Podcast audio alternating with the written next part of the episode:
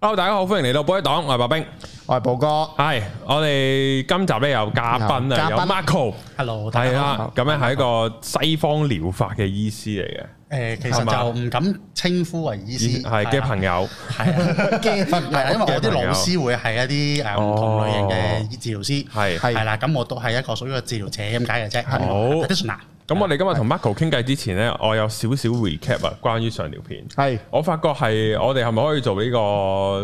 好似係誒 YouTube 嘅東張西望，係啊可 以啊，係啦，係咁啊啊，我覺得得啊都幾好，同埋有人佢哋講 JPEG 喎，係啊，下集咯，可下集又以講下啊，咯，係可以啊啊，，如果有 JPEX 嘅呢個苦苦主，歡迎 DME 係喎， DME 係啊，然後又揾你上嚟傾下偈咯，係啊，同埋我會留意下，我會唔好咁情緒咁激動，因為上集太開心啊，哦，幾好喎，我覺 得 我真係好開心上係集，啊，未係見過俾人呃過嘅人仲開心過我哋， 啊係啊，佢係啊完全消化晒件事係啦，好，咁我哋咧翻翻嚟阿 Marco 啦，Let's，go， Hello，咁咁就西方療法係咩嚟嘅呢？其實唔係西方療法嘅，係咁其實係我我做緊嗰樣嘢啦，咁我就係一個誒內臟筋膜調整，係啦，內臟嘅筋膜調整，內臟都有筋膜嘅，係啦，內臟都有即係筋唔膜係就係關節啊或者呢啲有筋膜，冇錯就內臟都有嘅，係冇。錯，因為其實我哋身體裏邊所有內臟啊，包括可能你誒、呃心肝脾肺腎啦、誒、係骨頭啊、血管啊各樣嘢咧，其實都會有筋膜去分開佢哋，亦都將佢哋連埋一齊嘅。係係啦、咁但係當中咧，其實筋膜咧都會有啲張力，會影響到佢哋嘅運作嘅。係係啦，咁誒、呃具體少少去講係咩咧？就係、話哦，譬如好似有啲人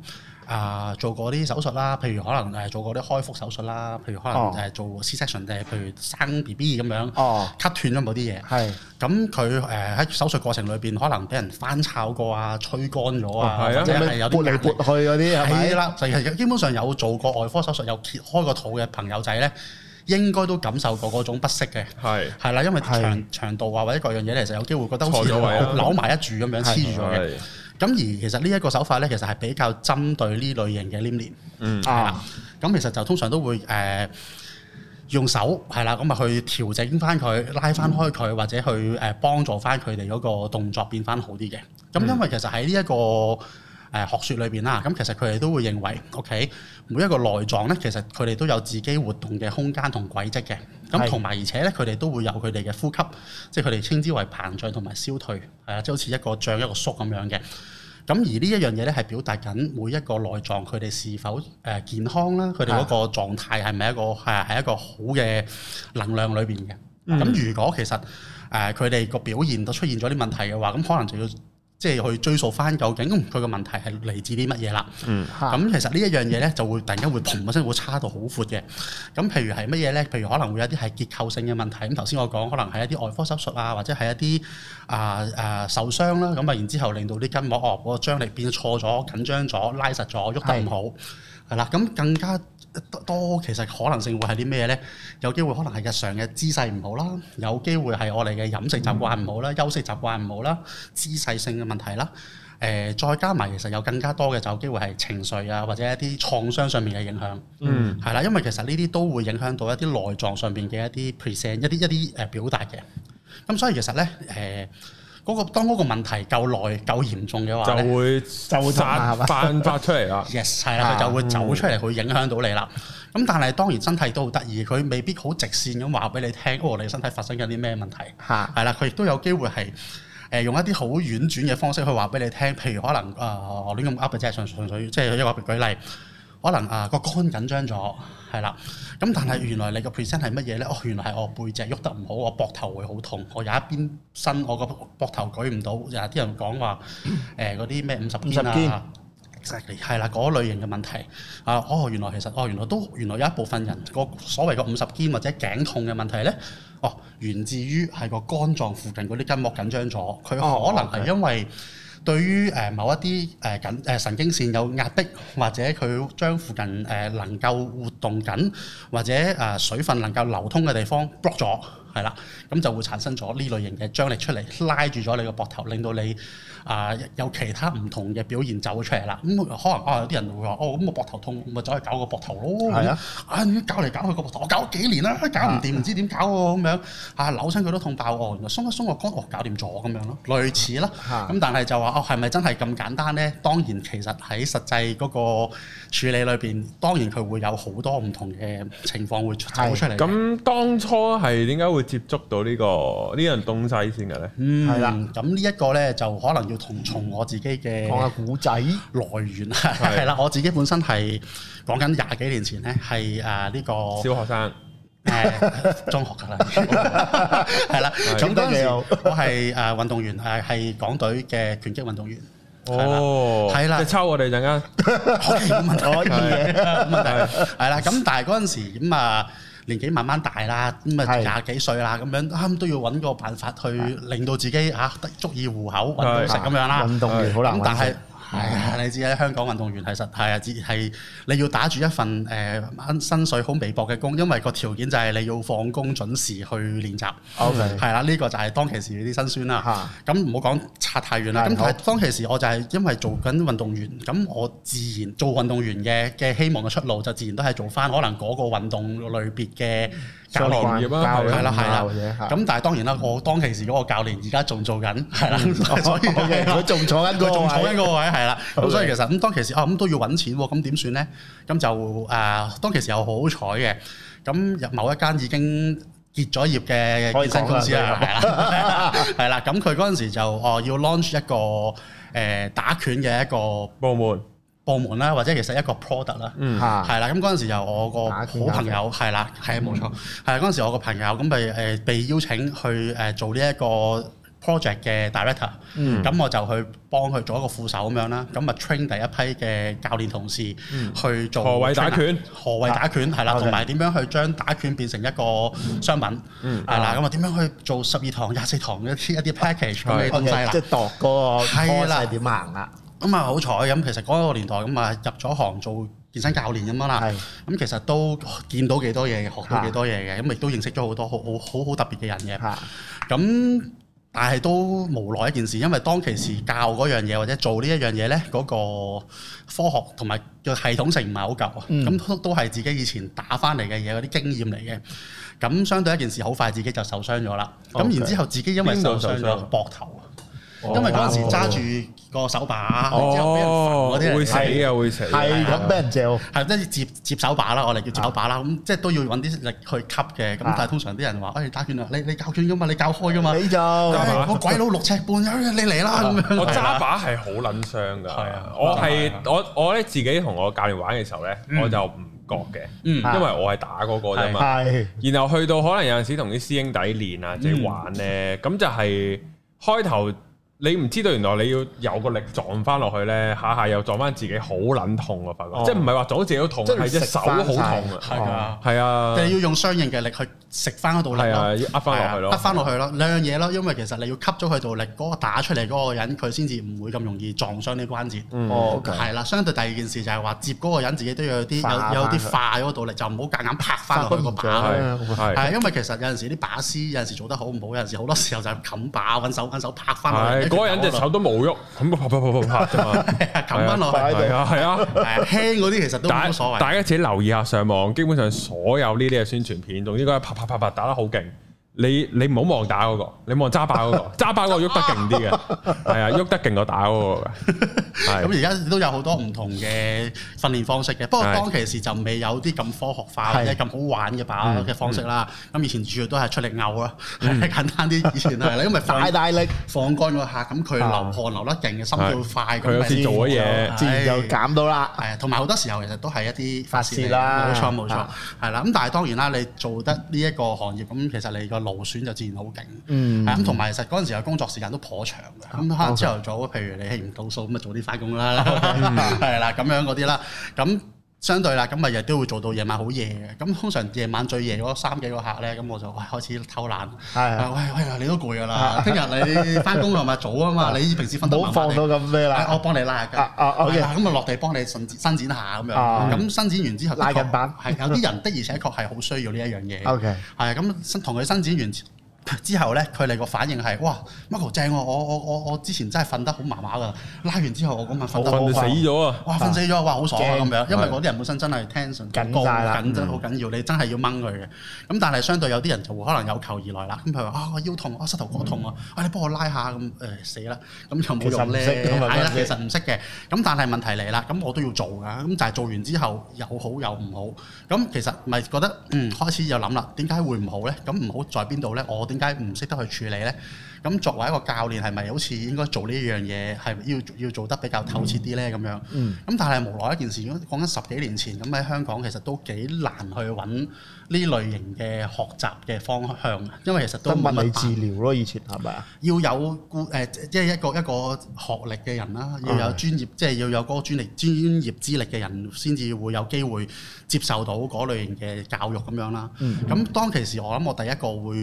誒、即係會諗到嘅就係可能會去啲外國嘅地方做一係 take 一啲 short course 咯。Ừ. 嗯咁嗰陣時就係開始我開即係即係對人體可能對痛症嗰樣嘢誒嗰個興趣嘅來源啦，係啦，咁係起起個起點啦，應該咁講係啦。咁嗰陣時啊第一次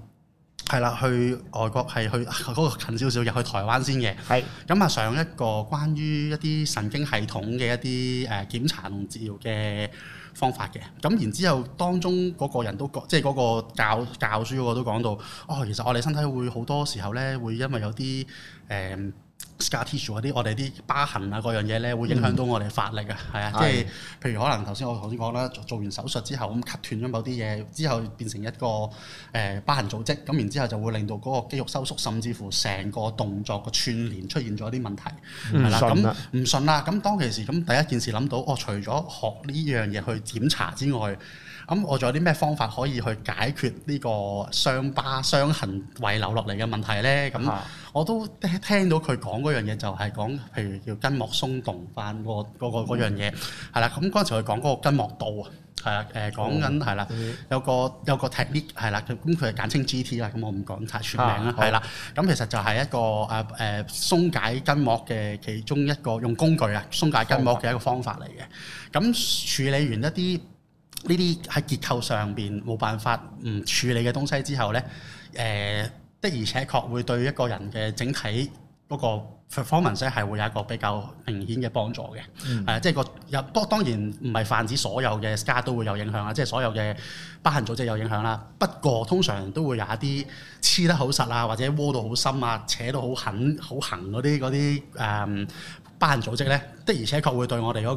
個啊、動作啊，或者一啲痛症問題咧，會有一啲比較直接嘅影響嘅。嗯，嗯，咁所以其實由嗰陣時去開始咧，咁就去啊睇多少少，或者一路轉上去啦，去去讀多少少關於誒、呃、鬆解啊，或者啲手法上面嘅東西啦。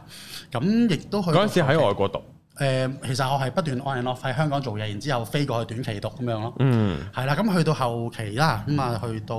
可能講緊一九年度，係啦，咁嗰陣時就去咗誒、嗯上海讀一個 course，咁嗰個 course 咧就係由一個法國嘅間一間一間公司搞誒即係誒舉辦嘅一個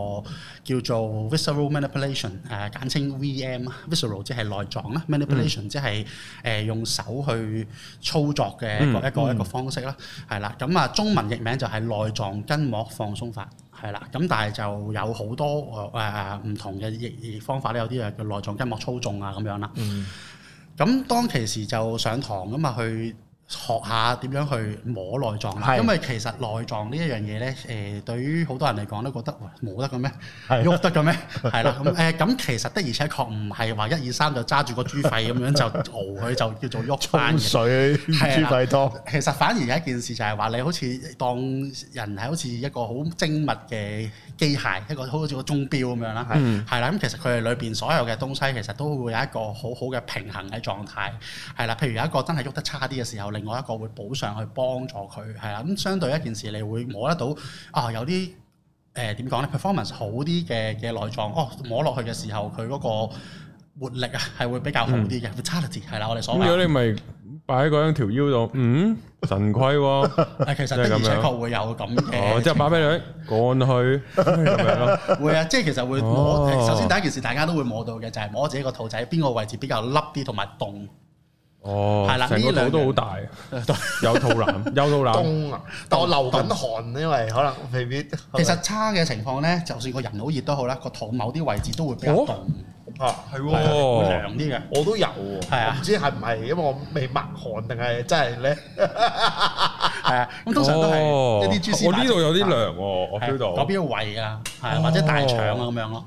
哦係，啊個胃唔好啊。未必，未必，未必，因為通常嗱，呢個就係係我哋通常都想同誤啲解嘅位解釋嘅位置啊，係哇係咪即係嗰個位置有事？啊其實唔係咁簡單嘅，嚇你可以去了解下個胃有冇問題，或者去檢查下個胃嗯附近嘅東西有冇問題。因為其實我哋檢查個腦啊講緊呢件有 啲事，凍我覺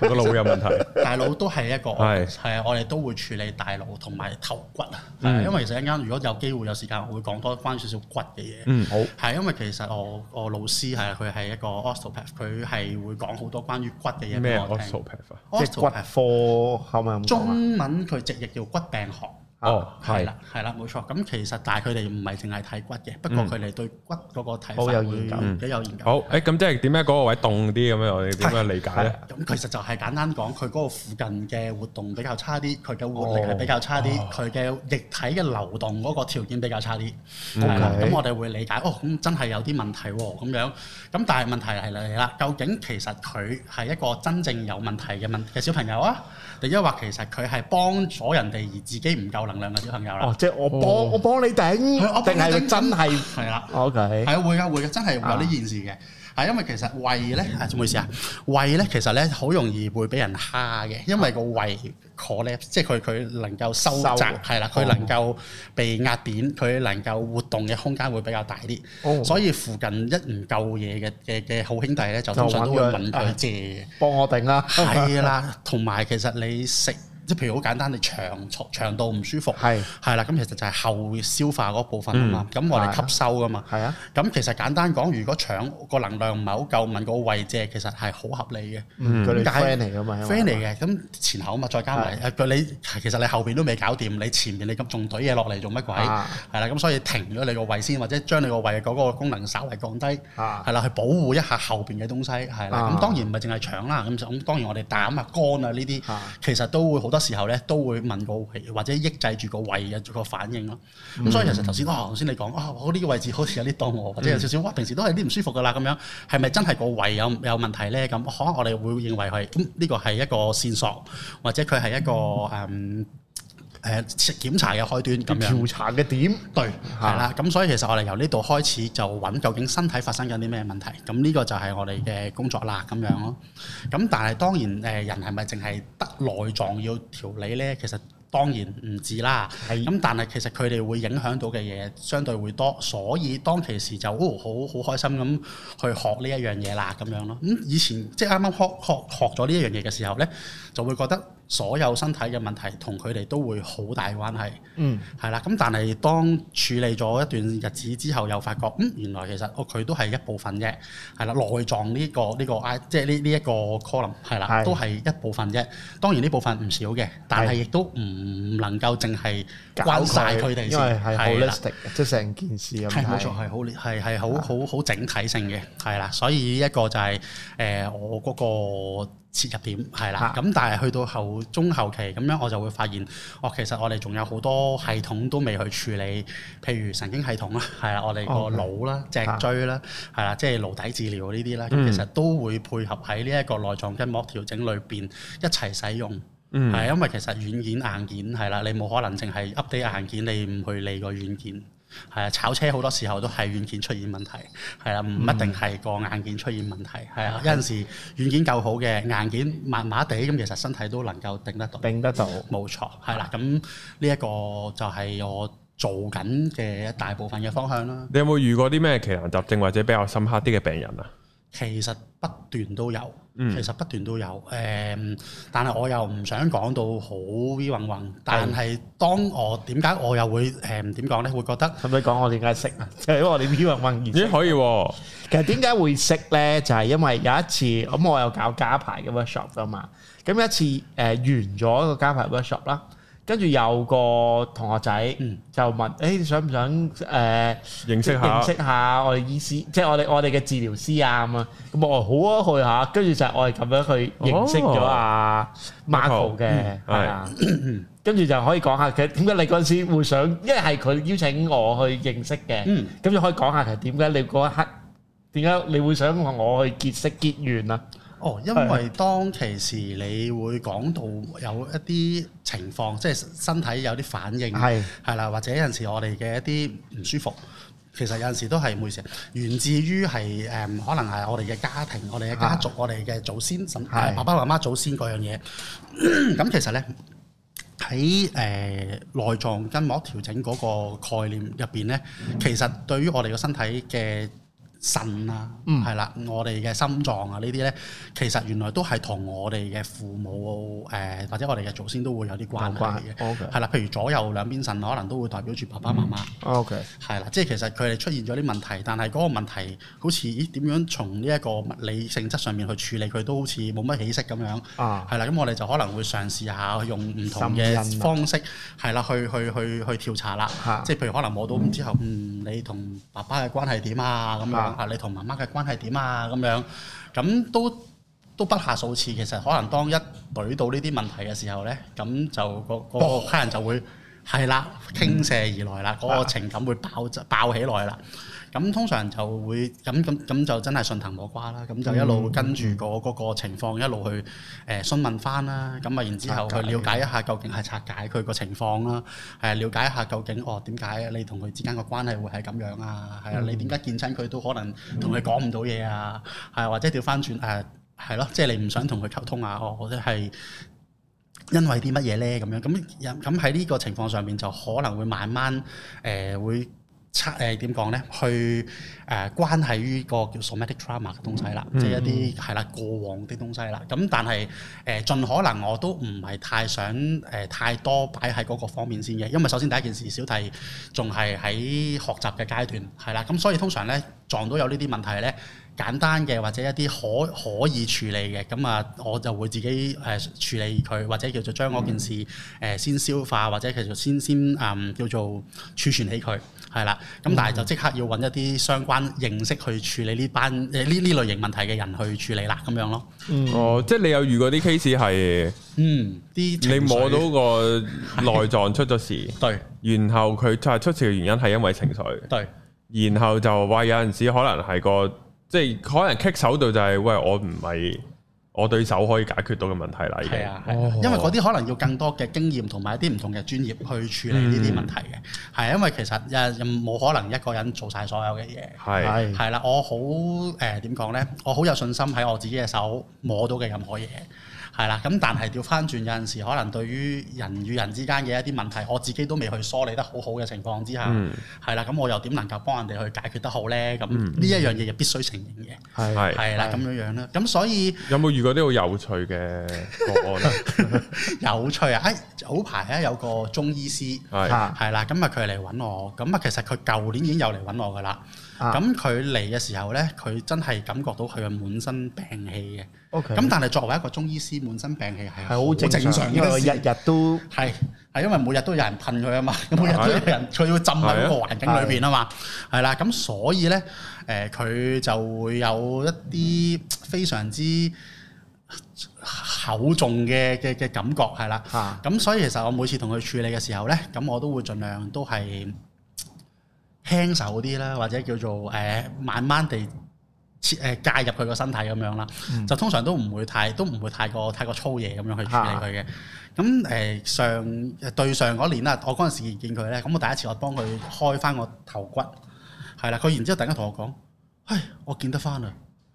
見到翻啲嘢然之後我即刻好驚，喂，你見到啲咩啊？ 啊，我都睇唔到。我見到啲顏色，係啦。顏色顏色係啦，啊佢話佢話佢原來咧，佢由細到大咧都有個能力，就係望哦到一啲人嘅顏色，係啦，哦，望起我場望有起場有個我有個朋友都係咁喎，對，係有啲人係有呢啲能力嘅，即係佢會形容到啊，你係咩色，你係咩色。係啊，咩紅紅藍藍嗰啲啊，黃係黃嗰啲啊，佢會直情係解釋話，佢佢佢佢嗰個嗰個形容就係話，好似煙咁樣嘅，哦？嗯佢係啦，佢話嗰個感覺好似煙咁樣嘅，冇圍住嗰個人有煙咁樣嘅，啊哇佢話知道自己突然間有一陣啡色嘅煙走咗。哦咁然之後就開始望得翻間房附近嘅位置啊咯，即係我個人身上會有哦哇啲煙走出嚟啦咁 樣。係佢話呢個能力，佢話近呢兩年冇咗，哦，係啦。咁我嗰時同佢係掹開咗個頭骨，即啊係喐喐翻個頭骨啫，係啦。咁當然唔係，係啊，咁都好輕柔嘅，咁同佢打翻開。咁然之後佢就覺得哇，好好有趣啊咁樣。咁啊連續嚟咗幾個禮拜，咁啊幾個禮拜佢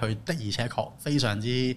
誒雀躍地神神采飛揚神采飛揚係啦，即即時醒晒咁樣啊嘅，即係老虎打死兩隻咁啊啊，做個證咁樣，好好哦，係啊。咁但係之後我哋真係成年冇見過，因啊為其實佢話佢真係好忙，係嗯啊，咁成段呢段時間都冇見過。咁結果真係去到對上嗰個月，佢真係嚟翻揾我啦。嚇咁然之後佢又出現翻呢個問題，啊又佢話睇唔又到睇唔 到啦，係啦。咁然之後係啊，又幫佢去處理翻個頭啊、啊眼睛附近，因為其實佢 jam 咗啲骨。哦，係佢 jam 咗啲骨 jam 咗啲骨係啦，咁其實都會令到佢個身體，即係尤其是個頭裏邊通啲嘢啲流動差咗。哦，係啊，咁所以其實就幫佢處理完呢樣嘢，佢話：唉，我唉見得翻，好舒服啊咁樣咯。係啊，咁同埋最緊要就係話你隻手出現咗好多問題，係啊，然之後後尾拆佢隻左手啊，係啊，拆佢插隻得落嚟，拆拆佢隻哦解拆佢隻左手嘅，係係 係啦。咁然之後佢佢佢就話啊冇理由㗎，我右手落針喎，點解我左手差咁多？係哦係啊。咁後尾講講下，然之後就話嗯原來又去左手打飛機，啊我 冇問，可能喺度係揾我我淨係識呢啲嘅嘢，你繼續啊， 係係啦，咁誒咁我之後問翻佢，原來佢話早排都有啲棘棘地嘅，咁啊有個客即係同佢擺完脈之後，即係都幫個客擺完脈之後，個客無啦啦捉住佢隻手喊咗好耐，哦， 過哎咗 係啊過咗嘢俾佢，咁我就冇直接去同佢講翻呢個情況啦，但係我啊感覺得到，嗯，似乎呢兩樣嘢都幾有關係嘅。哦，可能佢個體質亦都好容易去 connect，因為正常咧啊，呢個呢個中醫師應該我懷疑佢係有啲料到嘅。嚇 O K，係啦，因為我唔係話分唔分佢識唔識睇顏色嗰樣嘢啊，嗯我一個重點係咧，誒、誒、其實某程度上咧，中醫又好啦，即係睇相嗰啲風水師傅都好啦，其實係有啲嘢係要食翻嘅。嗯，其實幫人醫病就嚇，幫人醫病都要食，因為其實咧好多時咧就即係尤其是勁啲嗰啲中醫啊，嗯就係、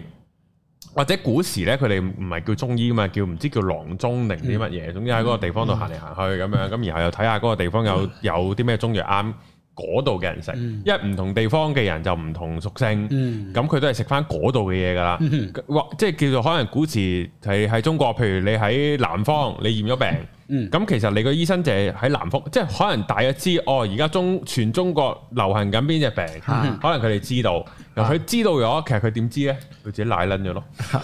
我試咗隻係啊 啦，已經病，試咗病，因為佢病嘅時候佢就知哦，只菌係攻邊度嘅，會造成啲咩效果嘅嗰樣那樣嘅，然後佢哋因為佢哋嗰啲就係成日陪住啲中藥啊，啊即係佢哋就會知道啲中藥咩屬性。咁然後佢就知哦，原來我係應該要呢一隻搭呢一隻，哦，原來南方咧可能係興用蒲公英嘅，我北方咧可能興用第二隻嘢嘅，就去解咗嗰啲中藥入邊啲嘢出嚟，係然後咁樣食咧咁就啱啦咁樣。咁所以咧，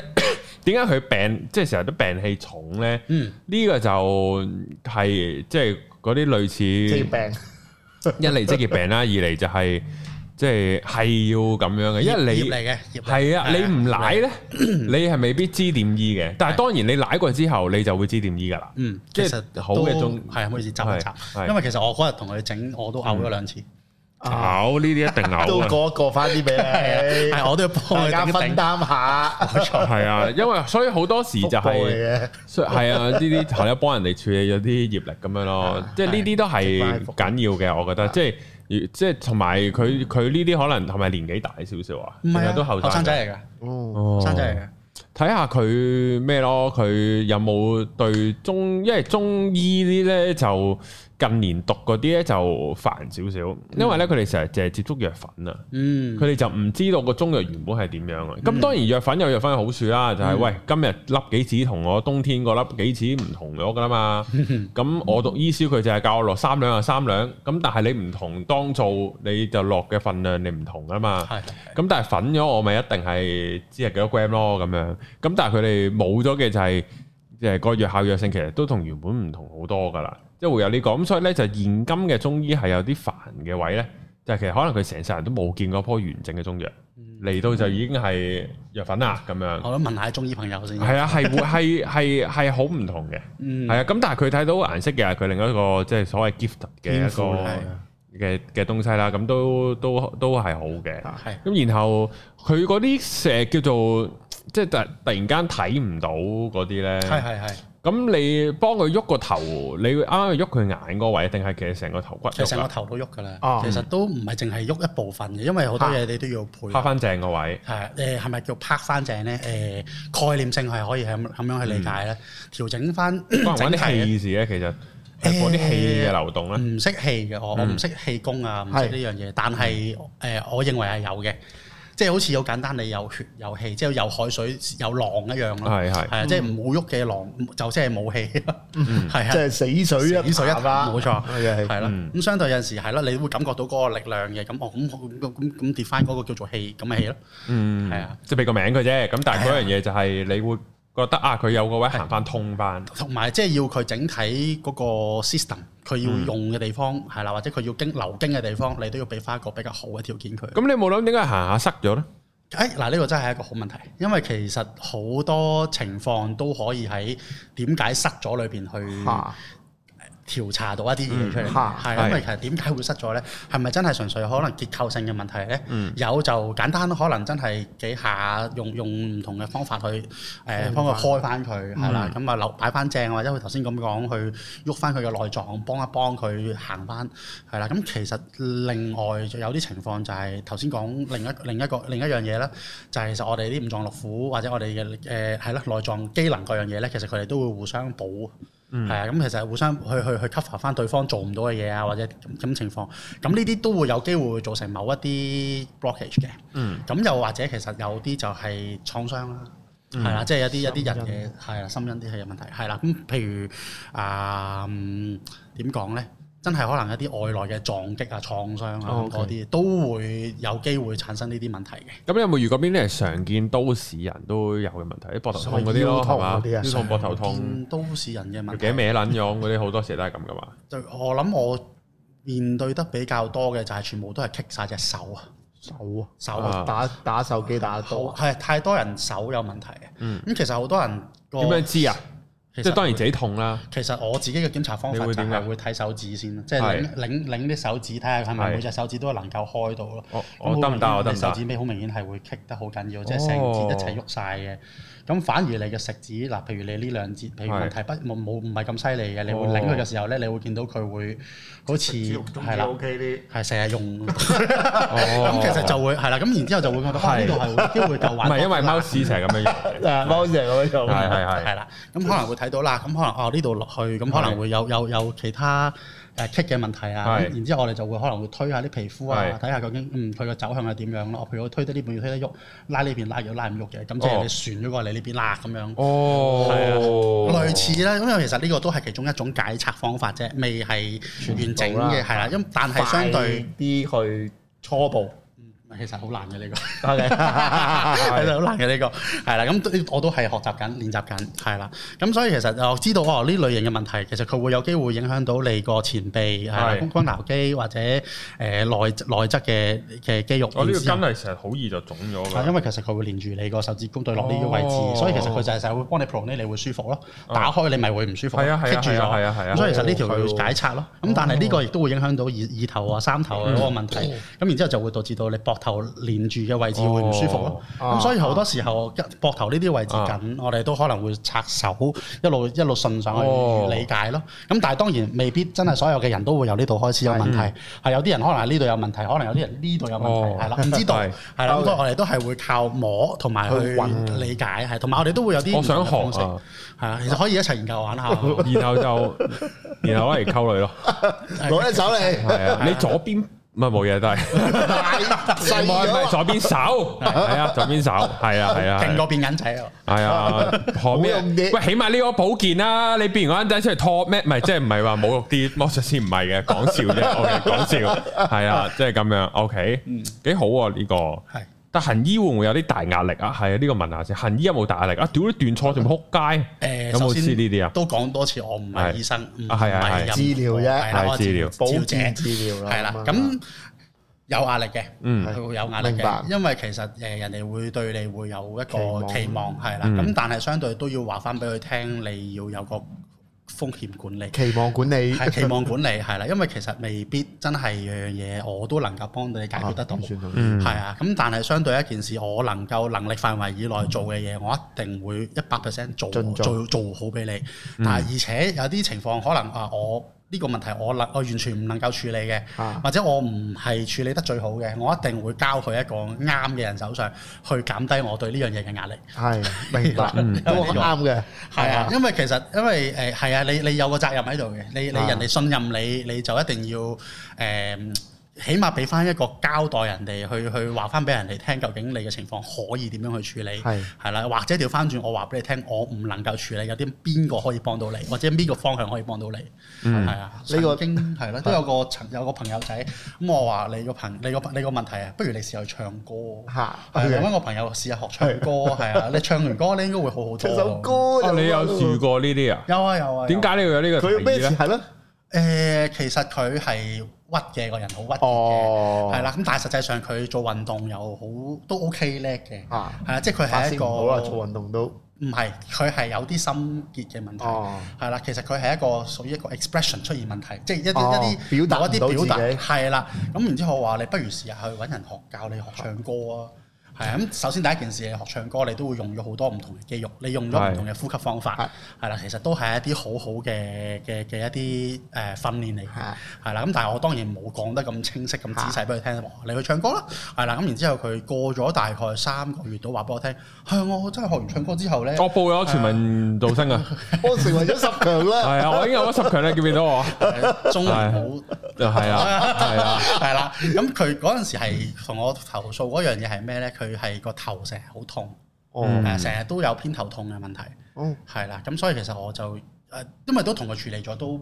一段日子，都大概有三個月度，嚇，係啦。咁但係我覺得好似嗰個唔係進步好似唔係好明顯，每次做完啊，佢好舒服，夜晚啊瞓覺好咗，過係兩啦日。但係過幾日翻嚟又話俾我聽，係咯，上個禮拜突然間又發生咗啲乜嘢，然之後又唔舒服啦。九通，又痛翻，或者就調翻轉又瞓得唔好啦咁樣。哦嗯咁然之後我就覺得，嗯，似乎我做緊嘅嘢，或者佢做少咗某一啲嘢，唔係喺我呢度做嘅。係係啦，你不如試明下白做啲乜乜乜乜啊咁樣。咁佢佢係好明顯係欠缺一個表達嘅渠道，咁或者嚇係啦，係咁 OK。咁咁咁佢唱學完唱歌三個月，咁係好。佢冇再嚟揾我啦，不過佢又同哦我用電話聯絡翻，就話俾我聽。佢有冇唱首歌你咧？聽啊？誒，其老實就人 OK 嘅。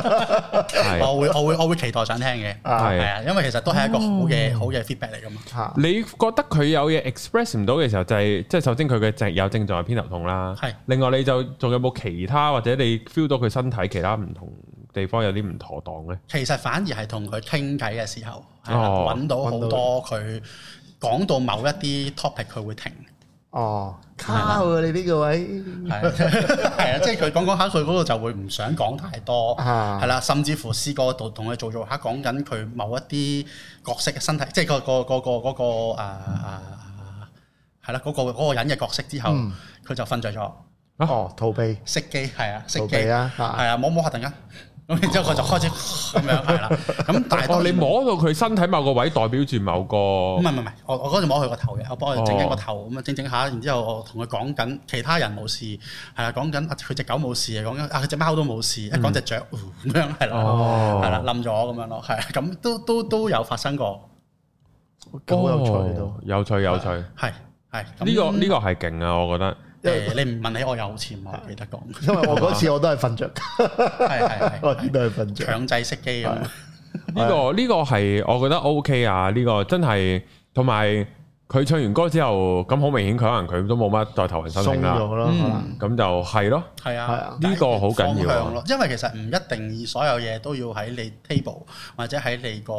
studio 裏邊去完成噶嘛。但係點解你唔叫佢開 YouTube 交 up 咧？要唱歌咧，或者好多咁啊，即係可以好多。睇性格你真係嘅，睇性格哦嘅，即係你 feel 到佢都中意唱歌嘅。 feel 到佢想唱歌，同埋 feel 到其實佢會好認真去學嘢嗰啲人嚟嘅。啊，嗯係啊，即係佢一認真佢就會好全力去做嗰件事。咁如果你真係叫佢去公園鳩唱嘅話，咁其實嗯哦係 啦其實佢可能真係接受唔到自己，或者你仲嬲咗。因為或者你可以叫佢唱 K，喂，唱多啲 K 咯，你咪自己唱 K 咯，咁樣啊唔即係同咁唔樣同，因為其實你揾老師教你唱歌，你要混音啊各樣嘢，其實你會用多咗好多唔同嘅內。臟嗰啲喐法啊，我哋講唔同嘅橫膈膜個啦， chest，係哦啊係嗰啲咩由胸腔、頭腔嗰啲啊頭嘛音對對對對，係嗰音啲當然啦，唱歌呢個另一個專業我哋唔識，係嗯但係係我知道呢樣嘢會對佢嚟講會啱，同埋其實簡單啲講，令佢唔好諗太多喺嗰件事上邊，嗯但係有一個唔同嘅 expression 走出嚟，係諗其實都係一種處理方法。嗯，有冇又係類似呢啲咧？即係搞下搞下佢，誒，你去拜神啦，唔係即唔係即係有冇你就誒，你去學太極啊？啊誒有冇呢類有呢啲 friend 啊啲嗯有啲唔係我自己去處理嗰類型啦，即係譬如真係頭先你講有好朋友搞到嗰啲咧，咁哦我就即係都有陣時會知你咁，但係就就會建議佢去揾翻相哦應嘅。你去揾啊阿康斯坦丁幫你驅鬼啊？係啦，咁個類型，嗰嗰類型啊都會有嘅。咩啊？呢個就係上次 上次嘅一個 workshop，有係某一位嘅同學就係佢啊講唔講唔記得住講啊，冇係唔知邊個啊嘛。跟住咧就係誒一路都冇拖拍，冇拖拍，嗯咁啊我嘗試排啦，咁我揾下個原因喺邊啦。咁最後揾到咧就係我處理唔到啦，就係要揾啲要揾康斯啲坦道丁士法師去處理啦。哦，係啊，都會有咁唔樣嘅係，情況。但係誒，我又好好奇喎，你嗰下點樣排到佢係關朋友仔事咧？因為咧，其實嗱，即係呢度可以講多少少咯，即係譬個如。邏輯個係邏輯就係、呃譬如嗰個人遇到嗰個問題啦，咁其實通常你嚟嘅問題呢，一係自己啦，嗯一係自己原生家庭啦，一係家族啦，一係就其他原因㗎。嗯，咁當佢咁跌入咗其他原因度咁，跌入其他原因，咁其他原因你就會再去揾，咁但係其他原因呢，有好大嘅機會呢，都係唔係我哋呢個次元嘅嘢嚟㗎。咁跟住最奇妙嘅嘢呢，都想講嘅就係咩？最奇妙嘅嘢就係、其實佢一年前咪阿蘇咪上過嚟嘅，即係之前我家排嘅嗰個老師。嗯嗰陣時排都係同樣嘅嘢，係但係冇夾過嘅。係係係咁。跟住就係嗰啲都唔係我嘅專項啦，係咁就咁就要揾翻相關嘅。即係佢竟然啊連續兩個加排老師，咁當然你哋唔冇即係唔會夾過冇啦夾過啦，係啊然後都排到都係關朋友仔事係喎。啊，咁原來朋友仔比戀係咯人更天真佢有啊！個朋友二號喺度 啊，係啊，係啊咁啊，即係可能要揾翻相關嘅人去處理，因為真係處理唔到嘅嘢就處理唔到啊，其實冇。錯冇哦錯，啊，所以好理解嗰個感覺。我多謝心你理解嗰 下心嚇出呢啲又唔好啦，即係嗰個心會又諗出呢啲唔好啦。咁但係都要處即理。刻攞你筷子即係夾 鳩佢中指。哦，呢個啊呢個呢呢個神奇。咁你又有冇遇過啲哦？你即係你就係有遇過啲類似你知關朋友仔事係嘅嘢係。係會嘅，因為我咧有聽過，唔知我哋以前噶，我哋以前有個舊同事，即係好中意賭馬嗰個啊，高啊高高瘦瘦賭馬嗰個啊， V 仔係啊係啊，佢只腳咧就痛咗好多年。嗯啊，又唔知佢點樣樣咧，總之即係睇完又傷又痛又成咁樣搞唔掂，到最後唔知揾咗邊個師傅嚟睇嘅，嗯啊佢唔、關只腳事㗎，個師傅純粹批命定乜鬼哦嘅，批臭咗佢。然後就 話，然後唔知可能睇着，吹即係吹開水講開，唉只腳痛咗好多年咁樣，嗯之後後尾係幫佢驅咗鬼嘅，啊嗯係有隻鬼喺佢只腳度啊， ，oh no，然後驅走之後佢只腳真係冇痛 啊，仲跑得好快添，係啊，即係咁樣，我就 O 晒嘴啊，啊係啊，仲有啲我哋係解釋唔到我哋解釋唔到嘅嘢，解釋唔到嘅，係即係另外有個就係嗰個，另外嗰個就係誒，另外有個係跑步嘅，佢係長期呢個阿嗯哦阿基嗯里阿基里斯腱係啊，就傷咗嘅，所以佢即係成績我話喂你會唔會撞鬼啊咁樣，即係佢都專登去睇，唔係 真係傷嘅，真係真係傷。佢嗰時因為個個知咗啊嘛，個個知咗就同另外同事講：喂，你隻腳都成日痛啊，會唔會你都 撞啊？咁樣，原來唔係，係啊，就係咁樣，呢個啊都有趣。咁你有冇遇過呃啲誒嗰個 case 嘅嗰個病人嗱，啱啱有講過反反覆覆啊，嗯即係即係，唉，今日好翻，第日又冇，仲有冇其他呢啲例子咧？有啲直情係你覺得好似佢條命好似唔俾佢好嗰種係咯哇係啊，有冇可唔可以分享下呢咧？個就都好多年前嘅啦。係咁有個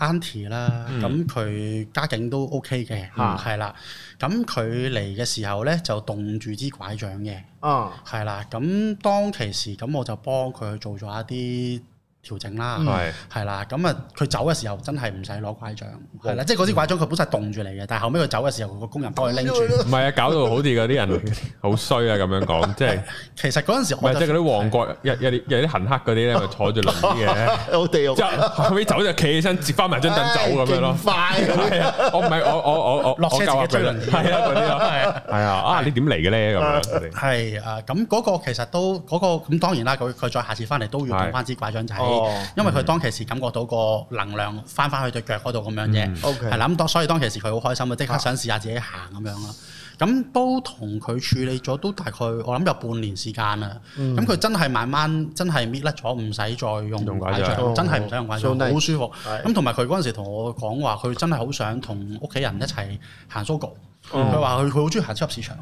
係啊，佢 誒？MC 嚟嘅，佢中意行超級市場啦係。咁然之後誒，佢嗰陣時真係行到成個幾鐘，係啦。嗯佢因為以前行腳痛痛到真係一陣就要翻屋企啊，出入都要搭的士啊或者司機車嗯啊咁樣嘅，哇佢都好富貴喎，真係屌你有司機就係有司機係已經係第二個次元噶啦，真係係啊係啊，唔係我哋呢個 level 唔嘅係。今日冇嘅，將來我會哋只可以做司機嘅啫，係係啊 O K。係啊，立司機。咁真係有樣嘢真係唔到你唔信，真係嗰半年之後，突然間有一日咁佢先生打俾我，嗯喂誒佢嚟緊呢幾個月都應該嚟唔到啊！嗯哦我我驚一驚，我話唔係嗯啊，即係發生咩事係原來話佢夜晚瞓覺碌咗落地，嗯咁然之後突燉碎咗個盤骨， Oh, 燉裂咗 shit. 個盤骨同埋個股骨嗰個頸嗰個位，啊咁所以其實又要開刀啦，又要成，啊咁仲要坐輪椅添，嗯哦，係啦，咁邊個俾你醫翻我只腳嘅？好似有個神秘嘅聲音啊嘛，係逆天而行醫翻只腳咁樣嗰啲咯，超市啊嗱，係咯，係哇，oh fuck，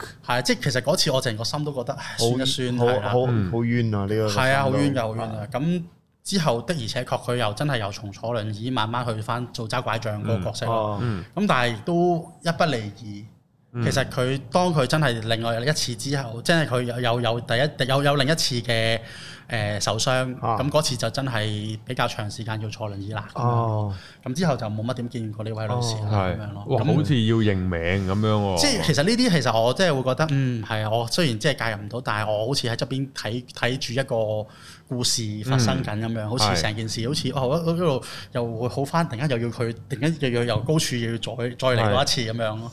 即係個感覺都幾的無而奈且確係幾無奈 嘅啊，的個感覺係幾差嘅。係不過好彩呢類型嘅 case 咧，真係唔算多。嚇，係啊，咁咁樣樣咯，大部分嘅人都可以向好嘅。係。希望就明天，系啊！突然間耶有咁 sad 嘅故事，其實總仲有希 望嘅，啊大家唔好灰心咁樣。你妖咁樣嗰啲咯， 哇！呢個呢個爆啊！呢個 OK，啊呢個呢個哇！呢個要啲時間消化，因唔為係經歷過都見過好幾個呢啲咁嘅故事嘅。啊呢啲因為要去好到因為好多時就係你一代入，然後你就如果你代入佢就咁咁，我應該點呢？嗱，我又冇理由唔想自己好翻，係。但係你又玩鳩我，咁緊個天你係想我繼續咬實牙關落去，唔即係俾俾得我醫啊，定係我認咧？係啦，即係誒，我應該繼續奮鬥。我六十歲我都要照繼續俾心機要行翻，定係啊？其實佢真係想我去接受呢樣嘢咧，咁樣都要真揾係啲法師嚟講開示啦，咁就都真係好難。不過真係如果冇任何方向嘅話，都請大家繼續努力啦。呢、一個我覺得作為一個係啦治療嘅人，係啊都想同大家會講呢件嗯事，即係你都要為自己去努力，你都要為自己去付出，係啊你先至能夠做做到一個好嘅結果翻嚟。嗯你唔會無啦啦錯錯下喺度會好嘅。嗯係啊同意，係會意念就可以搞掂啊晒。但係呢個好好到最終就係、即係我咧成日都即係我嘅人生偏 touch foot 係幸運嘅，咁所以就，但係我有陣時會代入呢啲咧，我就係諗唔明個位，就譬如好似我哋另一個台有個主持咧叫 Ben Sir 啊，嗯咁佢咧就好嚴重嘅失眠，嗯係咁但係即係當然因為佢自己有修行啊，有打坐個人咧，佢唔佢唔係佢唔會冇精神嘅，嗯佢休息到嘅，但係總之可能佢瞓覺咧就好易扎醒嗯啦，好易發惡夢啦，咩關佢以前嘅事啦，即係佢以前嘅經歷啦，咁然後佢有講就係，誒發夢都係一個抒泄情緒嘅途徑方。法嗯咁有發惡夢咪好咯。嗯咁、然後有啲位就係、咁失眠啫，我都可以用其他方法休息到啦啊。同埋唔代表我每次失眠起身我要猛噶嘛，失眠還失眠，猛還猛。嗯即係今日你有個錘仔跌落嚟，揼到只腳好撚痛，咁、嗯你好撚痛還好撚痛，好撚唔開心還好撚唔開心，可以兩兩回嘢嚟事。噶嘛？係啦，我可以喺痛啊痛啊痛都要痛㗎咁樣啊，但係唔但係唔代表我要唔開心㗎嘛咁樣。咁究竟係啊？我應該用呢個心態，喂，屌跛還跛，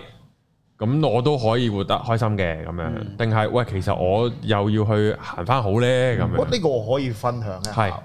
因為我嫲嫲係冇咗一隻手嘅。係係即係我嫲嫲嗰陣時喺佢，我諗五十零歲嘅時候呢，佢係俾架大貨車剪過咗佢係嗯佢隻右手，係咁所以呢，佢咁誒搶救到成功冇事啦。嗯咁、但係佢全身嘅血嗰刻都唔係佢，因為真係太大量失血啦。嗯嗯咁跟住呢，但我阿嫲係仍然係超級樂觀嗯嘅，佢仲係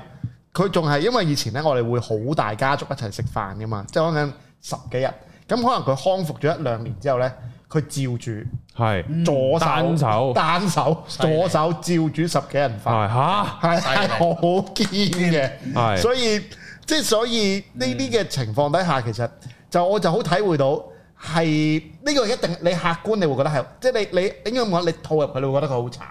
但係其實我阿嫲係唔覺得佢自己係慘嘅。即係佢仍然哦，仲煮到飯啦，大家出嚟食飯啦。即係有陣時我哋入去廚房幫手噶啦，唔好出去阻住晒，單手斬雞啊係， 好啦，都做到啊！即即嗰刻我就會嗯咁咁，我會體會到。咁當然我嫲嗰刻咧，佢信咗耶穌嘅。咁我覺得呢個你一個信仰上邊令到佢某一樣嘢嗯扶佢持到佢扶持到。咁你 whatever 係咩教啊或者係冇所謂咩嘅信仰都其係實係可以令到你得翻個力量。咁可能呢個就係令到佢有個好大嘅轉化嘅位咯。咁當然佢都有權係即刻變到。勁退啊！因為嗯係啊我阿爺 exactly 啦，因為我阿爺嗰陣時咧就好好 attach 住我阿嫲嘅，咁我阿嫲嗰陣時入醫院啦，跟住我阿爺好快就拜拜啦，吓 係啊，因為 冇咗個依靠，係啊，佢好快就走咗啦，但我阿嫲仲係依家都仲生勾啊係，仲單手煮 緊餸，係啊反而個老公屌唔住，冇見我我阿嫲啱啱佢喺 covid 佢經歷咗又都真係係慘嘅，即係呢幾年咧又要喺因為喺老人院啊嘛，呢幾年基本上又係等於坐監。嗯咁但係仍然係好樂觀嘅狀態啦，所以有時真係你嗰、個即係嗰個心念咯，嗯啊嗰個心念係好犀利，係啊，呢個真係直頭冇咗啦，唔係痛啊，直頭冇咗啦，係咯。咁咁誒、呃啊嗱，呢啲咧即係叫做誒，咁、你自己有冇嗱咁樣要教育進修啦？嗯你會向咩方向去進修？即係繼續誒、哎我哋因為有陣時咧去到某啲高度啦，即係對人體嘅理解嘅高度已經去到。即係唔係話好勁，就係、但係但係個重點就係、哎有陣時書未必有講啦，啊或者啊啲老師可能佢都冇涉獵呢個範疇喎，咁佢教 A 啫，但係應該可能你咁你玩玩下會，咦其實有 B 呢樣嘢嘅喎咁樣，咁你會咩用咩方法進修嗯咧？我係有跟老師學習，係係係，係啦，咁所以其實老師佢不斷都會將佢識嘅嘢教俾我，嗯係啦，咁我最近開始去了解一啲關於 somatic trauma 嘅東西，嗯即係係咩啊一啲創傷、創傷嘅係啦經歷創傷、哦心理上嘅，生理、心心理理心理靈魂對。嗯都有係，係係，即係呢類型。不過我我真係純粹一個好初學即係嘅人去去學習去緊講緊呢講呢樣嘢，唔代表誒呢一樣唔嘢代表任何立場係嘅，亦都唔代表呢件事只係咁樣去進行。係係啦，即係譬如好似有啲情況就係、嗯。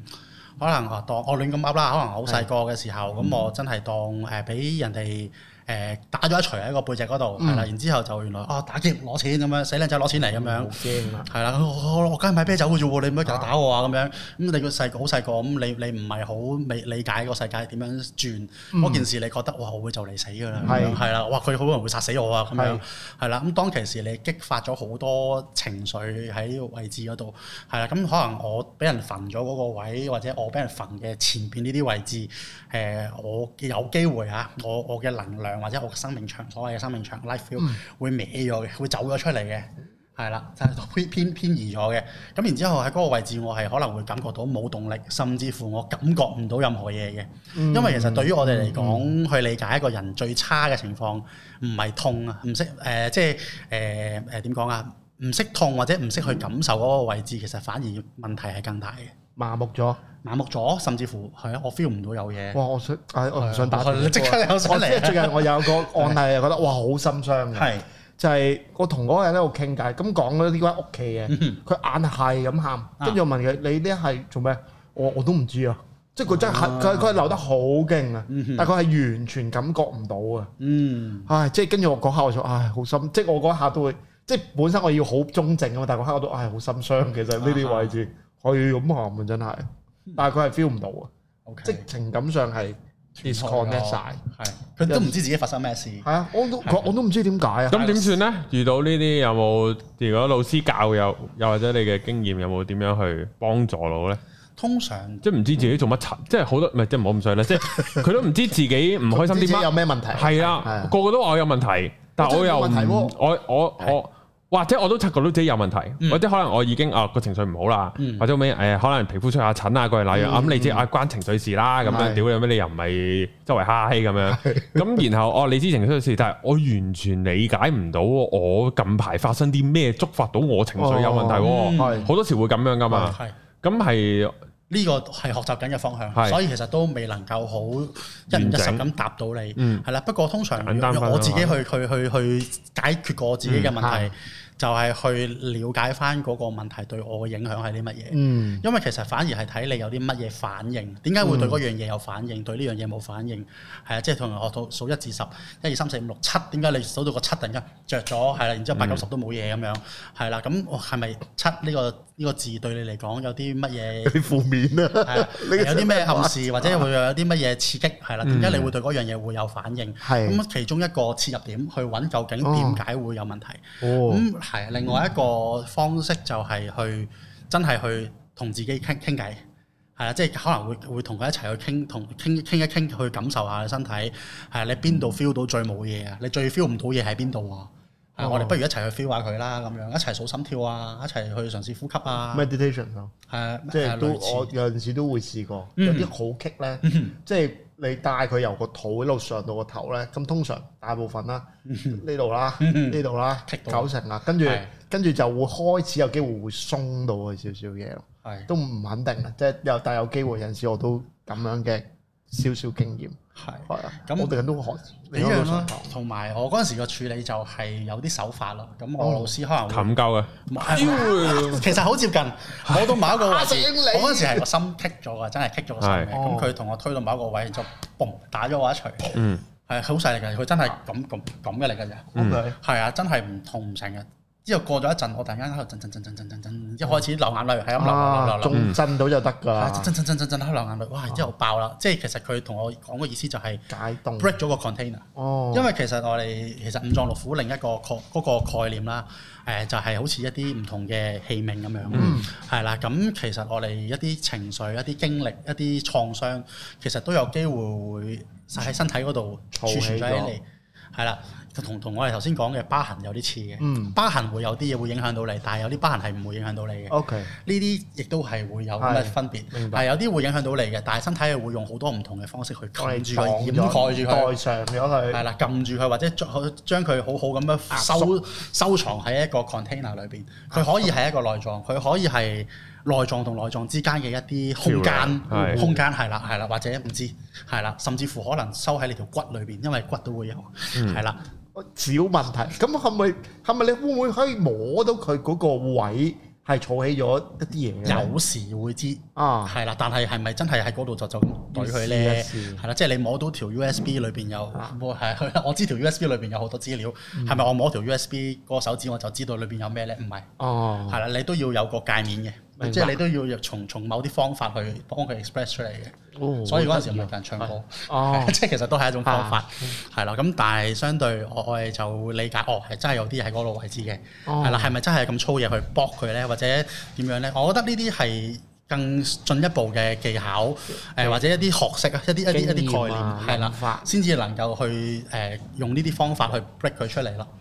係啦，咁我就覺得觸發佢係其中一種治療方法，係但係調翻轉你要幫佢明白同消化，我覺得佢係更個加邏。輯上去理解翻件事都重要對。對對對，即係就就好似你當日幫我做呢一個家庭排列嗰個過程裏邊咁樣，係你都需要去明白、去理解，你都要開放你嘅內心去做呢件事。明白係啊，當都唔係咁，都都唔係咁容 易，所以其實都係向呢個方向去繼續學習，因為人的而且確冇人冇呢啲問題嘅，每一個人都會有，只不過佢收咗喺邊度，同埋有幾嚴重，係係啊同埋佢對你而家嘅生活有幾大影響。係一唔影響就唔使理啦， 係啦係啦咁唔樣使事去做多啲啦運 動啦，跑步係啦，嗯就這樣，即係呢個呢個呢個方向咯。係因為其實我覺得好多人都會有呢類型嘅問題，所以其實我對呢、一個嗰、個啊誒、想去認識佢或者想去學習佢嗰個心會更大啦。好，咁啊，如果想有啲咩請教下你啊，去成啊，咁咧可诶係咪可以去揾你 I G 啊？誒、我其實咧好懶嘅，冇開 IG 嘅。哦，係啦，算咁誒、可以喺 Facebook 嗰度揾到。哦好啊好啊係啦好啊。咁誒、喺你揾我 pass 俾啊都都得，得，係係啊，啦，總之留你嘅聯絡嘅方可以式直接啦，聯絡我嘅係啊，係因為都係都係好嘅，就應該要推廣。係多謝多係啊謝。好，咁啊，大家 info 留言咧會見到阿 Marco 嘅 Facebook 噶啦，係啦咁啊，大家去 Facebook DM 佢啦。好，有東張西望嘅朋友，記係啊得揾我 JPS 哋。苦主，啊誠邀 JPS 苦主 OK 聯絡寶哥，好寶哥 IG 都喺 info 度啊。 OK，係啦，下條片見，感謝拜 Marco 上嚟，拜，多謝拜拜 Marco，拜拜多謝。